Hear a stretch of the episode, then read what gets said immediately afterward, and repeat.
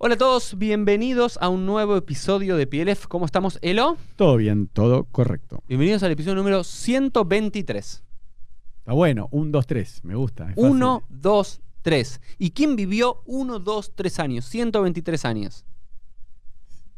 Este es fácil. 126 no vivió Sará. Sí- No, 127. Ah, 127. Ya cuando llegamos a 127 ya lo podés decir vos. Ahí está. Bien. M- ¿Moshe cuánto vivió?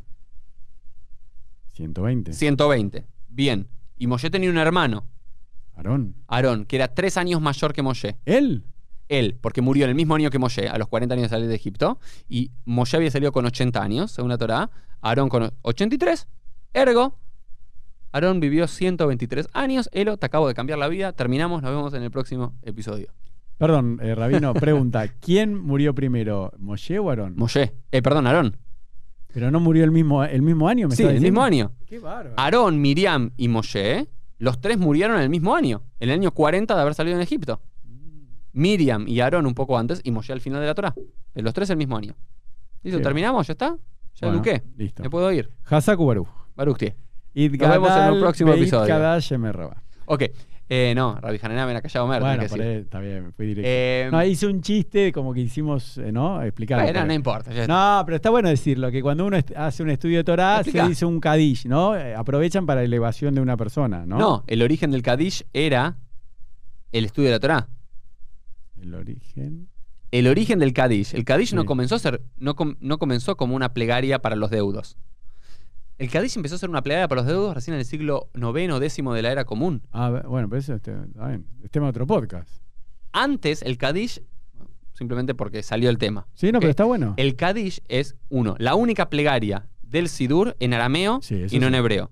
Excepto algunos pasajes del Zohar y que es un- esto es del siglo XVI. Tradicionalmente, en los Sidurim tradicionales, la única plegaria que había, excepto el Yikum Purkan y alguna cosa, pero prácticamente era el Kadish. Porque el Kadish fue, al parecer, un pedido de los judíos del siglo I del siglo II de la era común para poder leer algo en la sinagoga que entendiesen. Pobre, tan poquito le dije. ¿Entendés? Porque no- entonces cada tanto se usaba el Kadish y especialmente se utilizaba cuando se concluía un estudio de Torah, ¿ok? Y se santificaba el nombre de Dios por haberles permitido al pueblo estudiar la Torah. Ok. ¿ok? Y después pasó del Beit Midrash al Beit Knesset, de la casa de estudios a la sinagoga, y después, como se volvió tan popular el Kadish, los rabinos lo fueron poniendo en diferentes partes de la plegaria para dividir secciones. Claro. Ok. Medio, medio medio Petzi y después como mucha gente quería, ¿ok? Y, y se volvió una plegaria muy popular, porque la gente entendía lo que estaba diciendo y, y demás, y era muy corta y muy sencilla, luego cuando los deudos tenían que decir una plegaria en nombre de alguien, decían Ishme Adonai Meorach Metadolam, y ahí empezaron a decir el Kadish, en la época medieval. Lindo. Pero no es una de las costumbres de duelo clásicas decir el Kadish. Por ejemplo, en todo el Moed Katán, que es el, en el tercer capítulo del Moed Katán, que es el tratado talmúdico que habla de leyes de duelo, no aparece la idea del Kadish como Bien. una de las señales de duelo. Qué Eso es una cosa de los Geonim. Así que bueno, y vamos a hablar de cualquier otra cosa, pero surgió. Está buenísimo. Ok, Elo, ¿vamos? Vamos, yala. Ok. Tema de hoy. Dígame. Diálogo interreligioso y diálogo interreligioso. Bueno, o sea, sería. Uno sería del judaísmo con otras religiones y otro entre la propia religión judía y sus actores, sus rabinos, etc. Sí, diferentes sectores, movimientos Bueno, y demás. a ver cómo es. Vamos a ver por qué surgió el tema. El tema surgió porque últimamente estoy tratando de invitar más gente, no solamente para que lo escuchen a él y me escuchen a mí, sino a otros invitados y demás. Vamos a tener buenos invitados en las próximas semanas. Y realmente siempre intento invitar rabinos ortodoxos. Realmente tuvimos, vamos a decirlo, tuvimos la suerte de que muchos rabinos ortodoxos Eh, vinieron y estuvieron, y muchos me rechazaron varias veces. De buena onda les pregunté, algunos no, a mí también, yo te dije. Algunos me ignoraron directamente. yo todos los que conozco Y digo, me dicen por, no. por un, por un lado, ayer a la mañana tuve uno. Alguien que es muy activo en redes sociales, que se presenta como muy abierto, como muy plural. Le dije, ¿y por qué no hacemos un episodio juntos? No, Yo sé que mucha gente de su comunidad, jóvenes de su comunidad, escuchan el, el, el PLF. Dijo, muchas gracias, pero no. Y ver claramente, no es que una falta de tiempo, porque no es que yo le. No, no es, es falta de interés o ideológico. Bien. No, pero te puedo No, decir. no, perdón, pero no, están porque- obligados a hacerlo, pero yo, yo No, entiendo. pero es por el que dirán, porque no se animan a ir por sus propios pares ortodoxos que le van a decir cómo te juntás con un rabino del movimiento conservador. Está prohibido. Imagínate. Sí, sí, estás legitimando a otro. Yo, pero por un lado, quiero decir, sé que muchos vinieron, ortodoxos vinieron, y me parece espectacular, y creo que ese es el camino para seguir, que después vamos a hablar en la segunda mitad del episodio. Me da lástima, la verdad. Me da haram. La verdad que alguno no venga, no porque digo que están obligados a venir, ni mucho menos, sino porque creo que es un lindo espacio, creo que es un buen espacio, y creo que es más por una cuestión política ideológica que realmente no tener tiempo, no tener ganas o demás. Pero igual, para, me puedo adelantar porque dejamos Sí, que dale, fluya dale, también. dale. Eh, pues para mí, el, el ¿cómo es? In- interreligioso es tema directamente de otro podcast, ¿entendés? Porque para mí el, el- el intra entre nosotros ya es para hablar seis horas. Porque mira, Bueno, yo- hablemos de esto. y No, no, por eso, para porque- otro. Claro, porque eso es tema de otro y hasta me parece que estaría bueno el desafío de decir, bueno, vamos a invitar a... Un musulmán y un- Claro, está porque bueno. si no es... eh, bueno, como el que nunca hicimos fue el... El, El de Hag. El de Hag, ¿viste? Porque sí, yo sí. digo, si hay que hablar de un tema, hablemos con las personas que están involucradas, no como opinólogos, ¿viste? Que hoy- Bien, da- me gusta, me gusta. Entonces hablamos de hoy, dejemos lo otro. nosotros. Entonces, yo creo que es una inseguridad de la persona ortodoxa que primero tiene que responder a alguien o tiene miedo que su reputación, su empleo pueda peligrar. Porque yo no me olvido más, habíamos organizado una, una actividad en ILEL, Argentina, ¿no? esta organización para jóvenes universitarios, y yo lo invité al rabino Penheimer, ¿no? Y todos me decían, no, no va a ir. Digo, ¿por qué no va a ir? Dice, no, porque es ortodoxo, no lo van a dejar. Y el rabino Penheimer vino. Y, y estaba, había alguien también del movimiento reformista y del movimiento conservador. Y el rabino Penheimer vino y, fue tipo, no sé vos dó- dónde estabas en esa época, pero digo, fue como una notición porque primero la gente de Moldes, que les mando muchos saludos, que los quiero mucho, no podían creer que el rabino Penheimer haya asistido, porque de vuelta está esta cosa de decir, está legitimando al movimiento reformista. Entonces yo digo, o, pará, porque me encanta este tema, porque yo lo engancho, a mí me pasaba, o, o veo que a la gente le pasa, eh, por ejemplo, que dice, no, porque si vos que sos ortodoxo, vas al casamiento entre un judío y una católica, que ahí mezclamos un poco otras religiones, estás legitimando. Digo, perdón, se aman dos personas. O me decía, no, ¿cómo va a ser un casamiento en Betel vos que sos ortodoxo? ¿no? En la época que iba a digo, perdón, yo fui a la primaria Betel, amo Betel. Fui a cinco Mahané Ramá, creo, fui a, a todo. o sea Sí, que- y aunque uno hubiese sido. qué no, sé no, pero, yo. no, pero escúchame, es como que un hincha de River le diga, che, no vayas al Monumental. ¿Cómo? ¿Me está cargando? Yo soy gallina, voy. Que es verdad, Bien. para voy de los tres años. ¿Cómo a decir a mí que no vaya a Betel? Suponete que alguien me dijese, no vayas, estoy hablando de comunidades argentinas, a NSI, suponete, que nunca fui. Yo, bueno, la verdad no tengo. Pero justo de Betel, que lo amo, yo digo, Betel es lo que me hizo ser hoy en día en ese momento que, que iba a Jabat. Entonces yo digo, eh, eso de hablar de que uno como ortodoxo, si va a un casamiento con un goy, está legitimando. Entonces, si un rabino ortodoxo viene a PLF a hablar con vos, que estamos en un podcast, no estamos hablando, acá se van a sentar rabinos. O sea, imagínate lo pedantes que son esos rabinos ortodoxos que se consideran que la investidura de su Torá no se pueden sentar con un rabino Sí. de este movimiento. Pará, somos personas, somos Sí, personas. Yo, yo, yo, digamos, a- por, por un lado, en, en un momento me, me- me afligía mucho, ¿no? Yo, yo tuve un momento, lo vamos a confesar públicamente, eh, cuando apenas empecé el seminario rabínico, cuando tenía 18, 19 años, Mm. muy. con una agenda muy eh, beligerante contra la ortodoxia. ¿No? Y veo los artículos que escribí en ese momento, las cosas que decía. Pero está bien lo que y- sentías. no, está bien, era, era- digo, soy sincero, lo que sentía y en un momento cambié porque dije eso no ayuda absolutamente eh, para nada.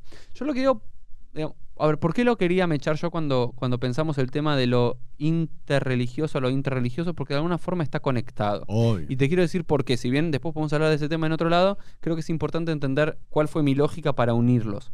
El primero es que, yo lo digo y lo repito una vez, si el siglo XX fue el, fue el siglo del diálogo interreligioso, que fue la primera, prácticamente la primera vez en la historia universal que judíos, cristianos, musulmanes, shiich, budistas y otras, Bahá'í y otras religiones se juntaron a hablar y a dialogar, el siglo XXI, por lo menos para el pueblo judío, pero también para el, para el mundo musulmán, que lo necesita más que nosotros mismos, también tiene que ser un momento de diálogo in- intrarreligioso. Intra.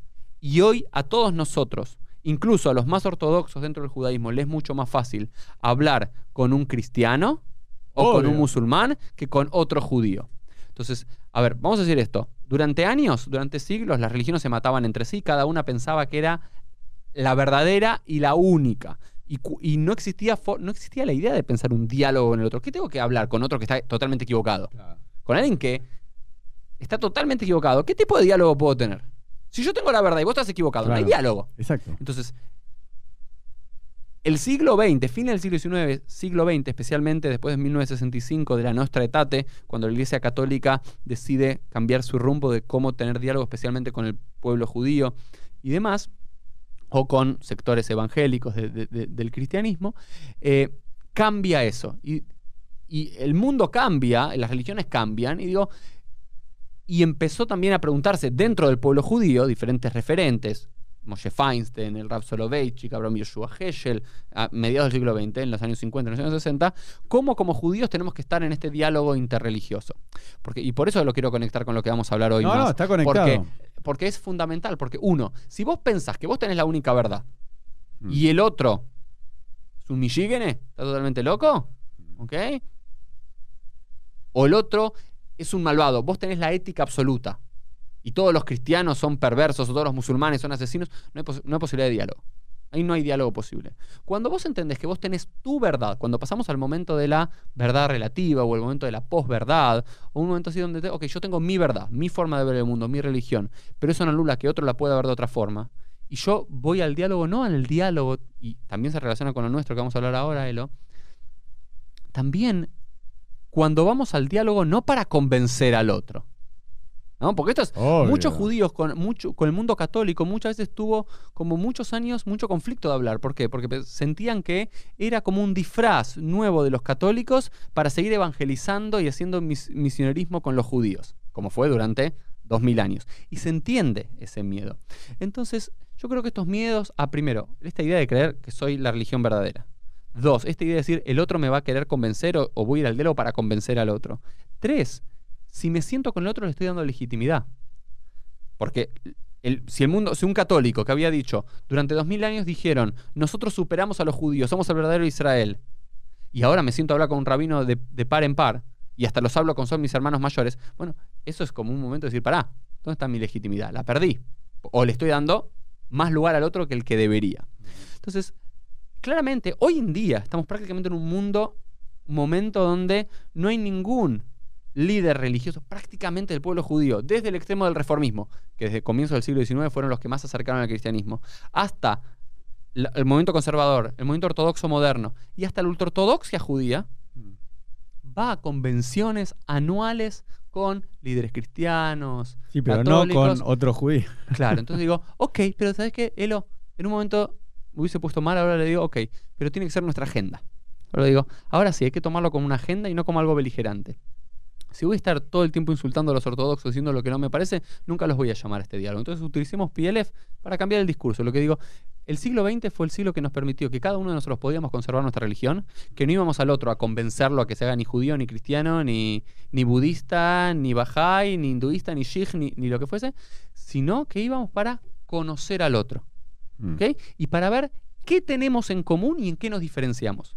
Porque en el diálogo interreligioso, tan importante como entender las cosas que tenemos en común, para las religiones abrámicas puede ser la creencia en un solo Dios o el estudio de un texto, él lo prende el aire porque me estoy Bueno. ahogando. Bueno. Si, si escuchan un ruido de fondo ahora en el podcast, lo que lo están escuchando por Spotify o Apple Podcast es por culpa de Buri, porque se escucha un... Pero bueno. Ok. Eh, qué tenemos en común y también en qué nos diferenciamos. No está mal en qué nos diferenciamos. Ahora, lo que yo siento, y es a lo que vamos a apuntar en, en estos próximos minutos, la parte más importante del podcast, es decir, ok, en el siglo XX ya entendimos que como judíos podemos hablar con católicos, como judíos podemos hablar con musulmanes, ¿ok? y por sobre todo ya podemos hablar ahora, porque la mayoría de los conflictos ya fueron resueltos. O sea, los cristianos no nos están matando. Claro. Ok, fíjate que el diálogo empezó con, con los cristianos. Hoy en día el diálogo con los cristianos ya debería ser algo que sea, como decimos en hebreo, Muban Meilav, entendido de entrada. Obvio que podemos hablar, obvio que compartimos todo, todo el Tanaj, toda la Biblia hebrea la compartimos. Después nos desviamos en un momento y nos separamos. Y está todo bien, ¿ok? Eh, había un, un rabino Berkovitz que decía, el judaísmo eh, los judíos somos judíos porque rechazamos al cristianismo y los cristianos son cristianos porque rechazan al judaísmo. Si planteamos esa base y no queremos hacer sincretismo, hablemos. ¿Qué tenemos en común? ¿Qué tenemos en diferencias? Y después, y quiero sumar a esto que me parece que va a lo nuestro, también, por ejemplo, había un filósofo llamado eh, el Rav, ¿no? El Rav Soloveitchik, eh, que él planteaba que en el diálogo interreligioso, Heschel decía hay que hablar de cuestiones teológicas incluso con el, con el, con el cristiano, con el musulmán. Hay que hablar de Dios, del mundo venidero, del alma, del Mesías. Heschel decía que hablar... Y, y Soloveitchik decía, no, no, no.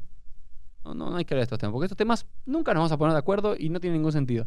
¿De qué hay que hablar en el diálogo interreligioso? En las cosas que nos unen cómo sacar la pobreza, terminar las guerras, cómo Ah, combatir bueno. el coronavirus, cómo ayudar a que las personas sean más felices. Hagamos en el mundo de lo práctico. Interesante lo que plantea Soloveitchik. en ese punto. Soloveitchik tenía una, una lectura de que con el otro, con el que me es diferente a mí, ¿qué tengo que hacer? No hablar de los temas que sé que teológicamente Y aparte son abstractos. Abstractos y se diferencian. ¿Qué tengo- ¿En qué tengo en común con el otro? Que ni judíos ni cristianos ni musulmanes queremos que haya pobres en el mundo. Claro, ayudemos y, al y no nos prójimo. gusta la guerra. Listo. Hablemos de esos temas a ver cómo con religiones nos podemos unir para esto. Bien. Tomando esto que dice Soloveitchik, quiero hacer el salto, Elo, Salte nomás. ¿ok? Para hablar del diálogo inter, intrarreligioso. Yo digo, yo como rabino, te lo, lo digo públicamente, hay muchos colegas míos rabinos que ocupan gran parte de su tiempo, o un porcentaje importante de su tiempo, en el diálogo interreligioso, especialmente con el mundo cristiano, con el mundo católico y con el mundo eh, protestante. Yo, no. No sé, para, justo para las Pascuas, ahora me invitaron a una iglesia, por primera vez en mi vida que entraba a una iglesia, Elo. ¿Y cómo anduvo eso? Entré acá a una A ver, iglesia hace- acá de... hace un paréntesis. de- ¿Qué tal eso?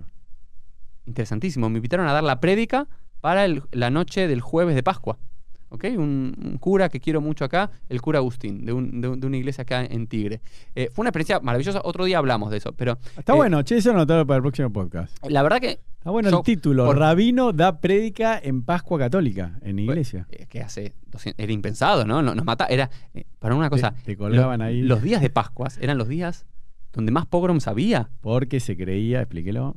Bueno, porque se creía que los judíos hacían con la sangre de los niños cristianos la matzá, o que los mataban, ¿no? Que los- Entonces era un día que los cristianos se sacaban toda su bronca con los judíos. Eh, Que, que inviten a un rabino a dar una prédica y hablé de todo lo que nos une. de cosas- Bueno, estuvo bien, creo. Pero más allá de eso, lo que digo es, hay muchos rabinos, yo ocupo un mínimo, mínimo, mínimo, mínimo indispensable, algo que me pidan, pero no está en mi agenda. Bueno, y el otro. Lo que sí está en mi in- agenda- el intra. En lo que existe en mi agenda, quiero que sea mi agenda, y por eso PLF es mi plataforma, o parte de, Vamos. es el diálogo interreligioso. A mí lo que más me interesa es que judíos de diferentes corrientes, judíos laicos, reformistas, conservadores y ortodoxos, construyamos un diálogo en común. Pero te hago una pregunta, Sí, ¿no? De, dilo. de- de tu diálogo. Que ahí venías bien, ya te estaba por votar Dale. como alcalde de la ciudad de Buenos Aires. El, el tema del status quo de Israel, ¿no? Como que se, cuando se funda el Estado de Israel, el tema que justo te acordás que hicimos un capítulo sobre las conversiones y nos comentaron que justo esa semana había salido en Israel Mm. que se aprobaba las, Las conver- conversiones no ortodoxas. no ortodoxas, ¿no? Que es un súper cambio, me parece, ¿no? Porque, bueno, vos después, este tema de otro podcast, ¿cuál es la aplicación práctica? No sé, pero me- como noticia Sí, me sí, pareció... como, como, como símbolo es muy importante, Claro. más simbólico que práctico. Ah, sí, no, Sí. no pasa nada. Buah, eso también, lo hablamos otro día. Pero digo, hay un status quo que ya está de la fundación de Israel como diciendo, no, acá el- el- el- los que tienen la autoridad, la legitimidad, son los ortodoxos, porque son los que manejan las conversiones, Hmm. los casamientos. Entonces, eso que sucede en la tierra de Israel se expande en la diáspora. Entonces, ellos se creen que como a su vez dicen, no, si yo te convierto acá, esta conversión no sirve para Israel, entonces yo tengo el poder también fuera de la diáspora. Entonces, yo creo que que, ¿entendés? Porque si vos antes decías, el movimiento reformista comienza en el siglo XIX, ¿no?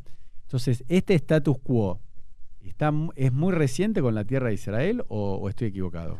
Con la Eh, creación bueno, del. Estado. Desde comienzos del siglo XIX, Mm. cuando comenzó a gestarse el movimiento reformista y en consecuencia nació la ortodoxia, y esto hay que recalcarlo una y otra vez, la, la ortodoxia como ideología surge como respuesta al reformismo. No, pues antes eran todos judíos. Antes eran todos judíos, o un poco más observantes o menos observantes, pero todos los rabinos salían de los mismos seminarios rabínicos, de la misma yeshivot, era lo mismo, y en un momento ciertos rabinos empezaron a tener una idea más avanzada, más progresista, más plural, más de, de reformas, de cambios, y otros frente a esto se cerraron más. Unos se abrieron más y otros se cerraron más. Los que más abrieron se llamaban reformistas, los que más se cerraron se llamaban ortodoxos. 50 años después, 1860-1860, nacen los conservadores como para hacer un punto medio entre los dos. Y siempre existió esta tensión en muchas comunidades, y más especialmente en Europa, cuando en Europa generalmente los, los rabinos de las ciudades eran convalidados y hasta parte de su sueldo pagado por las propias autoridades civiles locales, los gobernadores, los reyes y demás. Entonces había un rabino. ¿Quién es el gran rabino? El gran rabino local. Bueno, pero pasa acá en Nordelta. El rabino oficial venís a ser vos. Después, por ejemplo, hay otro rabino que está en otro lugar ahí fuera por Bahía No, no sé Grande. si ven- no, pero digo, no. El, el- el templo oficial con el Sí, rabino no, oficial vendría. bien, es lo mismo que la iglesia, son las que están acá dentro de Bueno, son entre- bueno, justo en este caso sí, pero es por un caso muy particular. Bueno, pero está no- bueno de el caso. Ok, está bien, pero no. no- no- hablando del barrio privado donde vivimos, que hay 22 barrios, ¿no? Se claro, llama no- no- y hay no 22 lo-. Pero es así. Por lo menos en la urbanización se entiende que es central, pero el otro es totalmente legítimo y está. y- No, no, está bien. y demás. Después quizás te cuento algo que tiene que ver con el diálogo interreligioso en ese sentido. Bueno, Eh, siga. Entonces estás hablando del reformismo con los Bueno, conservadores, estabas explicando Entonces, la historia. eh, había una tensión en muchas Mm. ciudades donde en un momento comenzaba a predominar más el reformismo, eh, terminaban sacando, si había un rabino ortodoxo, ultraortodoxo, lo sacaban y Ah. ponían un rabino reformista para ganar esa guerra de más apertura y más. En otras ciudades corrían a los reformistas y quedaban ortodoxos. Esto fue durante todo el siglo XX. Después lo que pasó en Israel, y no me quiero centrar tanto en Israel porque no vivo en Israel y porque le hablo a otros judíos que tienen otras realidades, eh, es que en Israel realmente la inmensa mayoría de los judíos que llegaron a Israel o bien eran judíos laicos, ¿sí? de Alemania, de Polonia, de Rusia, judíos laicistas, judíos idillistas o hebraístas sionistas, o bien el, lo que llama el Yishuv Ayashan, el viejo asentamiento judío en Israel, que eran judíos tradicionalmente ortodoxos, ya sean sefaradim o ashkenazim. Por eso quedó de base que en Israel iba a ser eso, porque los movimientos reformista y conservador son movimientos, vamos a decirlo de una forma, diaspóricos. Nacen en la diáspora y nace con una cosmovisión de la diáspora.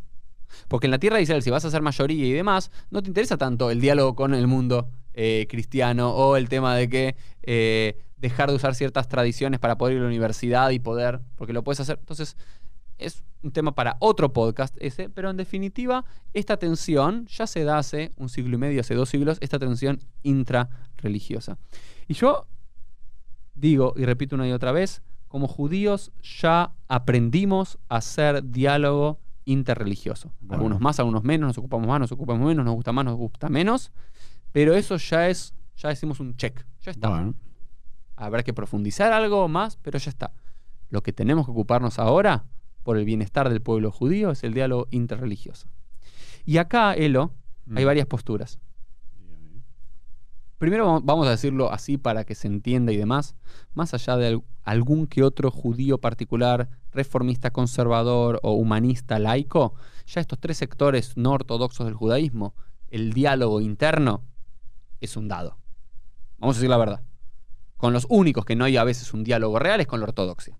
Ya las otras tres, por más que el conservadurismo a veces no acepta una conversión reformista o que eh, un reformista diga algo de un judío laico o entre sí, entre los tres, hay relación, hay confraternidad, hay eh, hay encuentros entre rabinos de los diferentes movimientos, hay una aceptación mutua, más allá de quizás algunas cosas no aceptar del otro, y está todo bien y a eso quiero ir, realmente el tema es con la ortodoxia.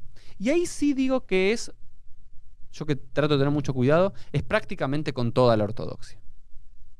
Ya no hay mucha diferencia entre, por supuesto, ahí están los ortodoxos modernos en Estados Unidos, que son una hiperminoría, que eso sí ya generaron el diálogo, el Rab Avi Weiss, que lo invitamos acá, Mm. Blue Greenberg, eh, eh, Irving Greenberg, perdón, eh, que también, eh, David Hartman en Israel hace unos años, Daniel Hartman su hijo. Hay Ejidim, hay algunos pocos ortodoxos modernos que incluso la ortodoxia más, otro, más, más de derecha, más central no las considera, pero la inmensa mayoría de la ortodoxia prácticamente evita tener relación con el mundo judío no ortodoxo, ¿sí? o es muy marginal en su agenda.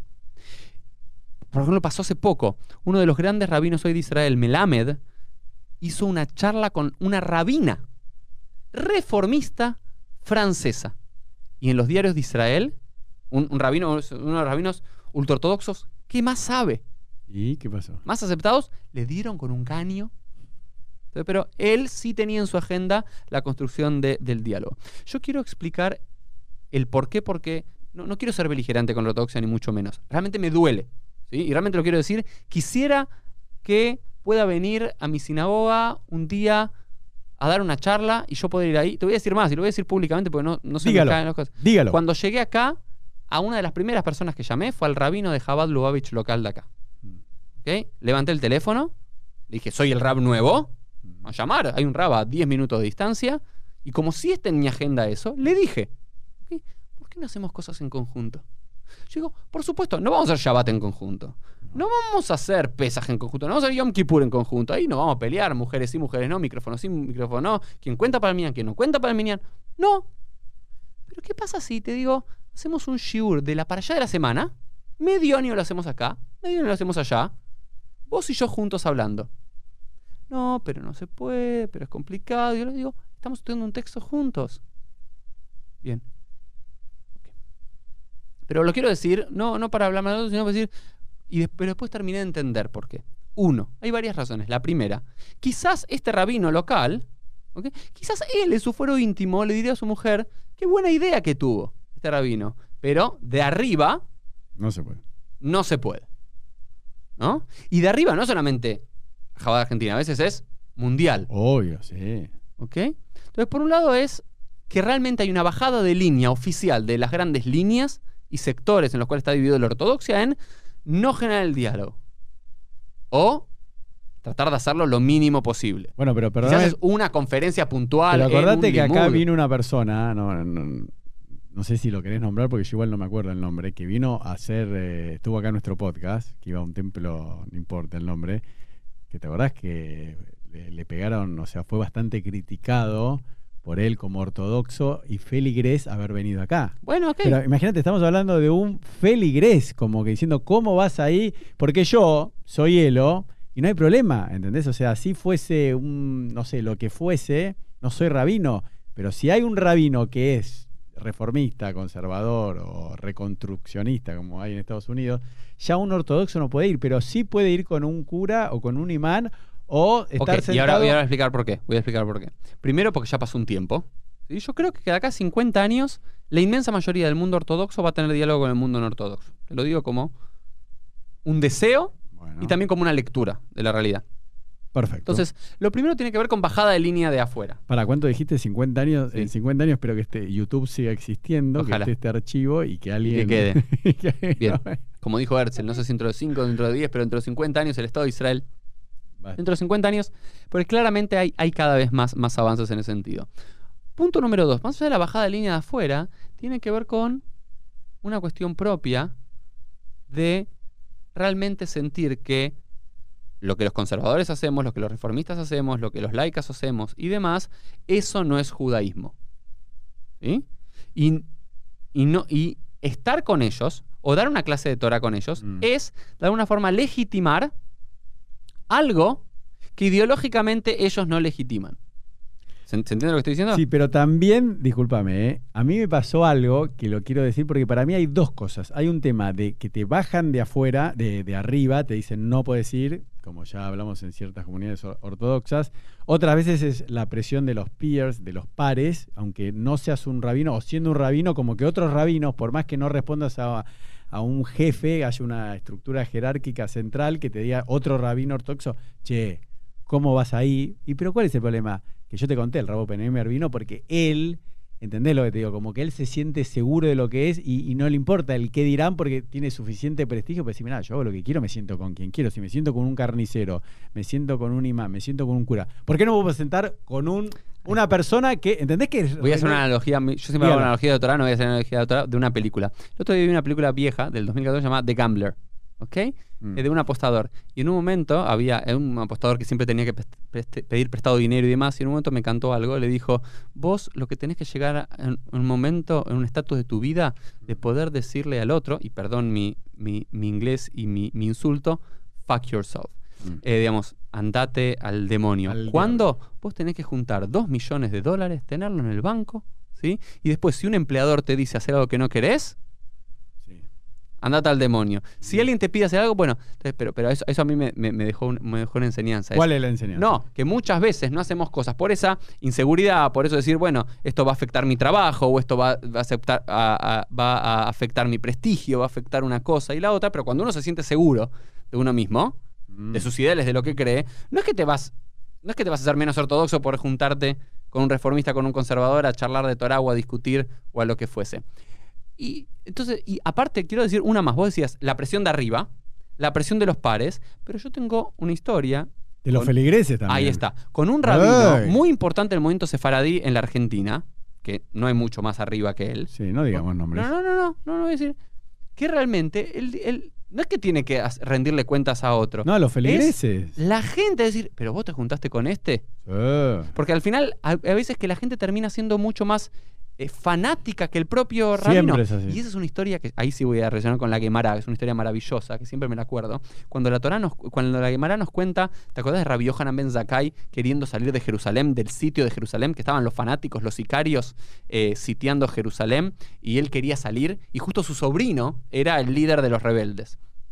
Era un fanático, súper nacionalista. Y Rabbi Yohanan ben Zakkai le dice, ¿me dejás salir de alguna forma? Y Abba Sak- eh, Sakira, Sikara, Abba, Abba Sikara, me parece que era el nombre, eh, su sobrino le dice, ¿y qué puedo hacer? Si les digo algo me van a matar. Y él era el líder de ellos, pero él los volvió tan fanáticos a sus seguidores que cualquier cambio, entonces hay, hay una, quizás él en su fuero íntimo no tendría ningún problema en tomarse un café conmigo, en charlar, en venir al podcast y demás, pero quizás, o los que digan de arriba, los que digan sus pares, o sus congregantes, va a ser eso. Ese es punto número uno. Punto número dos, que también es interesante para pensar cómo respondemos del otro lado, es no solamente no darle legitimidad al otro, no decirle, hay muchos que, por ejemplo, que me quieren mucho y todo, pero públicamente no me llaman rabino.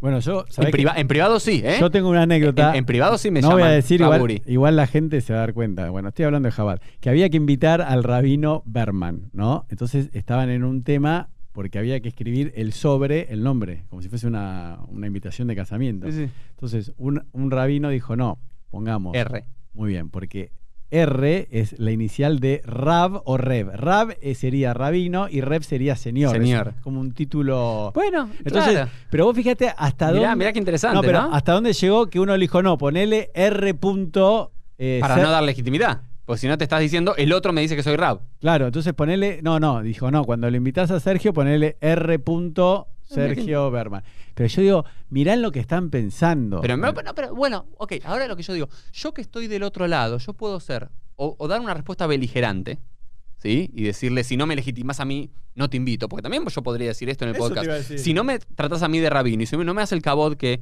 yo creo que me merezco por mi lugar o por lo que fuese, y si no vas a legitimar mis prácticas, si no vas a decir que lo mío es correcto tanto como lo tuyo, no te invito. Yo no le- en un momento de mi vida sí elegí ese camino. Es hasta que vos no, de comillas, te bajes de tu caballo y me aceptes de igual a igual, no. Claro. Yo creo que eso no va a pasar, pero también lo entiendo por qué.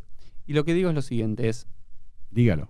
hay muchos que honestamente entienden, como ortodoxos, que por más que quieran, por más que me amen o nos quieran o lo que fuese, es realmente están convencidos de que lo que los judíos conservadores, reformistas, laicos hacemos es una desviación absoluta del judaísmo.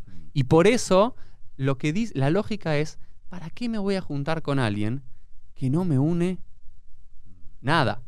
Lo que digo que también es bastante interesante, que yo digo siempre, es, a mí, mi vida judía me une mucho más en el día a día un judío ortodoxo que un judío laico. El judío laico, que su vida es... No hace nada con el judaísmo. No hace nada, o hace, no sé, ve un programa, algo de Fauda, en, en la tele o Stiesel, y va a jugar a Maccabi el domingo. ¿ok? Acordate, tenemos Y- que hacer un capítulo de la nueva serie poco ortodoxa Stiesel, que salió. poco- no, Stiesel 3. Claro, pues salió la tercera Sí. temporada, que Ok. nos fue muy bien con eso. Va- va- va- vamos a hacer, vamos a ver, está bueno. Eh, no. Mm, Con un judío que se junta una vez al año para Pesa, con Rosh Hashanah con Mm. su familia y come Kneidalach. A mí me une más, en realidad, un judío ortodoxo que toda la mañana se pone tefilín, Claro. que reza minja, que va a Shabbat y que respeta Shabbat, que te hace una cena de Shabbat, que estudia Torah toda la semana, que estudia Gemara, que hace el Dafio Mi. Si vos ves todo lo que hace Uri en el día, a la verdad tengo mucho más que ver con ese, pero la verdad, con quien más me puedo juntar es con este. Porque con este, con el, el judío laico, hay un respeto mutuo. Con el otro no hay una legitimidad, por un lado. Entonces, por un lado, del ortodoxo dice, ¿para qué voy a ponerme a hablar con alguien que pienso que está totalmente equivocado? Y él no me va a cambiar a mí y yo no lo voy a cambiar a él. Lo primero que digo es, uno, que es una de las lecciones que aprendí esta semana. Lo más importante cuando creemos que el otro es muy diferente a mí es porque realmente no conozco al otro. Cuando creo que el cristianismo es totalmente diferente al judaísmo, o que el islam es totalmente diferente al judaísmo, como se creía hasta el siglo XX, es porque no nos conocemos. Cuando nos empezamos a conocer, empezamos a ver que tenemos muchas cosas en común. Justo acabo de terminar de leer un artículo que decía, no hay ni una sola enseñanza ética en las fuentes judías que no encuentre un correlato en las enseñanzas griegas o latinas. Y es un artículo de, no sé, 150 ejemplos de cómo este Pirkei Avot se relaciona con esto que dijo Séneca, o este comentario, algo de la Odisea. Fabuloso. Y yo lo que digo es con las otras religiones nos pasaba lo mismo. Creíamos que era totalmente diferente porque no conocíamos. Entonces creo que lo primero es conocer al otro. Y conocer al otro no es desde el texto, no es desde lo que se presupone que el otro es. Y también, vamos a decirlo, también hay un importantísimo, para que este diálogo funcione, este diálogo interreligioso, hay un importantísimo prejuicio de los sectores no ortodoxos del judaísmo que tenemos que deshacernos de la ortodoxia. Que es, los ortodoxos son todos anticuados, son todos machistas, son todos retrógrados, ¿sí? son neandertals que se quedaron en el siglo XVIII y están acá. No, no es así. Ese es el primer prejuicio que nosotros mismos tenemos que sacarnos, porque si yo voy a hablar con un ortodoxo, decir, yo soy el moderno, yo soy el pensante, todos estos son brutos, no analizaron, no reflexionaron, son simplemente, todos hacen lo mismo, obedecen al rebe, a su rabino y nadie piensa. Bueno, ahí la verdad que hay un prejuicio de nuestro lado que tenemos que romper. Está. Hago autocrítica también de mi lado, mucho tiempo lo tuve. ¿Sí? A ver, puede ver que algunas cosas yo sienta que en la ortodoxia es retrograda o que se equivoca y es anticuada y es machista. Como la ortodoxia también lo piensa de mí. Lo, y después lo que quiero de- decir es, este podcast también a mí me ayudó y le ayudó a muchísimos ortodoxos que nunca hubiesen hablado con un rabino como yo. Conservador, reformista, llámeme como quieran. ¿Ok? Porque nunca hubiesen venido a mi sinagoga. Y un montón de ortodoxos que descubrieron ah, que el reformismo o el conservadurismo no es lo que pensaban que era. Que había gente que podía saber de Torah, que podía cumplir mitzvot, que no era. Entonces, hay que romper el prejuicio. Para romper el prejuicio hay que hablar. De igual a igual. Sentarse a tomar un café tiene que surgir de un lugar informal, pero después tiene que ser parte de la agenda. Y lo otro que quería decir, Elo, y después te dejo, te dejo hablar porque siento que ya estoy hablando muchísimo. No, no, pero está bueno porque ya anda que- cerrando. Vamos No, no, no, 37, no, no, pero anda redondeándolo quiero- porque quiero- está bueno a dónde fuiste. No, por eso te dejo hablar porque. No, no, quiero escucharte un poquito a vos, ¿qué opinas? No. Quería decirte, eh, entonces, a mí me parece fundamental, ¿no? Eh, y, y quiero redondear la idea para escucharte un poquito a vos, pero realmente quiero escucharte. eh, algo Soloveitchik, ¿te acordás que dije que iba a empezar a, a unir el tema de int- interreligioso con interreligioso con Sí. Soloveitchik? Soloveitchik tiene un, un Mahamar, un capítulo muy bueno, cuando a él le preguntaron, era el líder de la ortodoxia moderna, entre comillas norteamericana, pero ortodoxia tradicional, le preguntaron, ¿cómo hacemos dia ¿Se puede dialogar con el judío conservador, con el judío reformista? Ya, ya dialogamos con el, Y. con el cristiano. Y él, primero, que muchos rabinos ultraortodoxos, por supuesto que no. Bueno, dale. El no. título del diario. ¿Cuál título fue? de diario dijo, sí, pero, que- pero hay dos niveles también. Él decía que hay un Brit Ye- Yehud y un Brit Goral. Hay un pacto que en inglés es Destiny y Fate. El pacto de Fate y el pacto de Destiny. Nuestro problema es que en español los dos son destino, pero son dos destinos, son dos cuestiones diferentes. Cuando dice el Brit Yehud, él lo que está hablando es que en ese sentido es el, el destino. ¿sí? El destino en la práctica. Y en ese sentido, judíos conservadores reformistas, según su lectura ortodoxa, nos alejamos del judaísmo tradicional de la observancia de las mitzvot y el cumplimiento de la Torah. Y en ese sentido, no tiene que haber diálogo posible. Es decir, para su lectura, judíos no se deberían juntar, como yo le propuse a Rabino de Jabad, a estudiar Torah juntos, porque no se van a poner de acuerdo. ¿Ok? Pero sí también interesante, a ver, esa idea, aunque a mí me gustaría y creo que sí podemos llegar a muchas cosas en común, dice, no, estudiar Torah, celebrar Purim juntos o Hanukkah, no hay sentido, son lecturas totalmente diferentes.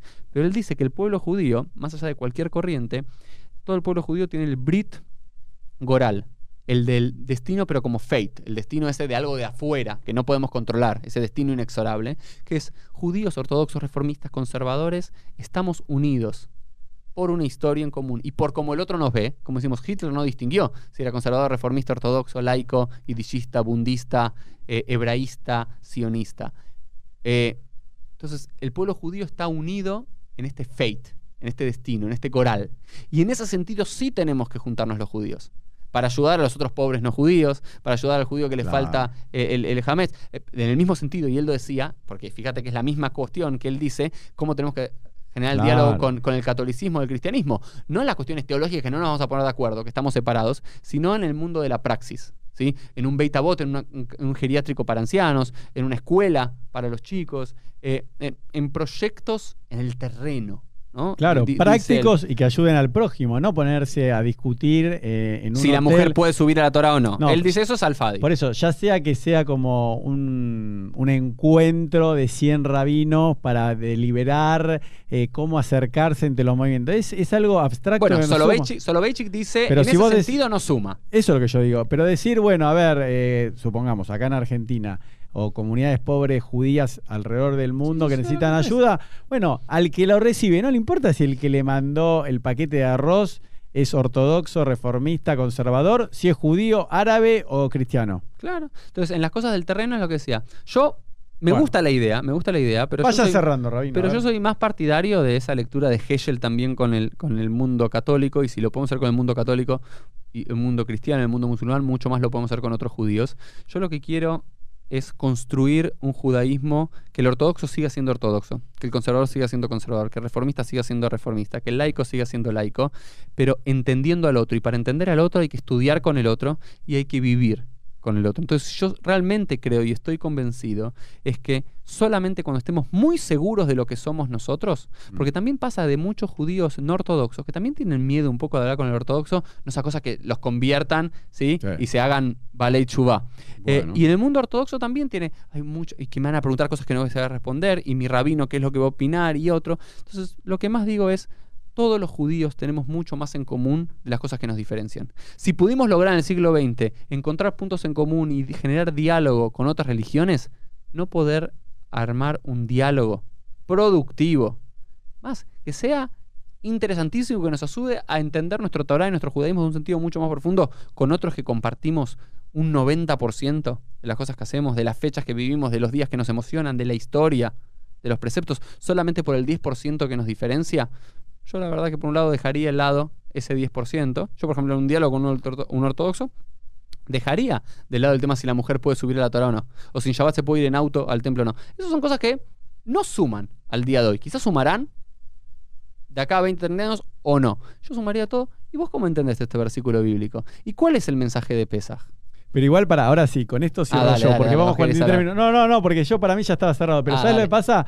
Que al final lo que se olvidan los rabinos es que el feligrés, la persona, es el que decide a dónde quiere ir. ¿Entendés? Como que uno puede estar diciendo, no, porque yo creo. Está bien, pero hay gente que se va del movimiento conservador, se va del que de verdad el problema general, si vos me preguntás por qué también se van a terminar uniendo, es porque cada vez hay menos gente que se identifica como judía de cualquiera. Sí, pues, y con esto te cierro. Mi, mi hijo, Yehuda, me, me- me cuenta que tiene un... Bueno, no quiero dar tanto detalle, pero bueno, creo que lo, lo, lo escuche, no voy a decir ningún apellido. Entonces le dice, che, vos con ese apellido sos judío. Y el chico le dice, no. Entonces me lo cuenta a mí. Me dice, che, le pregunté a este chico. Le digo, no, bueno, pero preguntale si el padre es judío, si el abuelo o la abuela materna. Igual él tiene apellido paterno Sí, judío. el padre. Entonces sí le digo, pero bueno. Entonces él habla con el chico y le dice, no, no son, no, no somos judíos, no, no creemos en el judaísmo, o sea, como un judío renegado, ¿no? Entonces, él, como yo le había dado la letra, es como que le preguntaba, bueno, pero vos sos del pueblo judío. Y dice, no, tampoco. Porque, ¿Entendés? Como que estaban totalmente desafiliados del sentimiento de pueblo, de religión, de cultura, porque como que le dicen, no, no. Eh, pero él le decía, yo le decía, bueno, preguntale al bisabuelo, ¿viste? Pues yo le daba letra, le dice, bueno, pero tu bisabuelo. No, bueno, pero mi bisabuelo vino de, suponete, de Ucrania. Pero ¿entendés que es ridículo con ese apellido? Obviamente que tu bisabuelo, tu abuelo y tu papá, está bien, capaz que tu mamá, no sé, capaz que tu abuela, ¿entendés? Por parte de tu papá. Pero entonces yo digo, es como que nos est- se están peleando los rabinos, quién es quién, También quién se sienta, bueno. y, y la verdad, preocupate por acercar a los Sí, judíos. que está más lejos, no, sino pero que ¿sabes qué? Digamos, chicos, vengan. ¿Con quién querés ir? ¿Con este, con este, con un reformista, con un conservador, con un ortodoxo? Que cada uno se sirva lo que quiera, porque si no es como que decir, Bueno. el, el único lugar para comer es McDonald's. Bueno, yo soy vegano, no me gusta la carne, qué sé yo. Yo digo, el judaísmo, bueno, si uno lo va a hacer a través de la tradición de identificarse con un pueblo, con una religión, si, todo eso, bueno, que la gente decide, pero a mí me parece bueno que haya variedad, porque otra cosa que ese tema de otro podcast, entre los ortodoxos no hay tanta unión. Se matan, dicen, no, ahí no puedes ir, ese no. Eh, O sea, te hablo dentro de la ortodoxia y dentro de los movimientos jasídicos también. Y Entonces, dentro hay- de entonces lo que hay que hacer es otro un diálogo intraortodoxo y dentro de la ortodoxa intrajacídico. Pero escúchame, Como son como cosas. eso es tema de otro podcast, pero eh, los problemas de Kashrut en Argentina siempre citan de ejemplo a Chile. Chile se pusieron de acuerdo todos los rabinos, dijeron, no, hay una sola allá- Supervisión, una sola supervisión.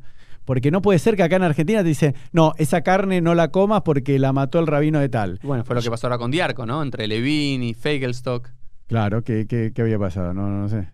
que la está dando Fegelstock y que Levin, bueno, igual son temas de, la, eso. de, No, de- de- no. de la Argentina puntual. Salió bueno. totalmente a la contra porque era. Bueno, pero eso es lo que te digo. Sí, sí, sí. Pero bueno, listo, Bueno. salude, rabino. Ojalá, como digo y lo repito por última vez, si el siglo XX fue el siglo del diálogo interreligioso, que este siglo, el siglo XXI, nos permita ser el siglo del diálogo interreligioso. Nos vemos en un próximo episodio.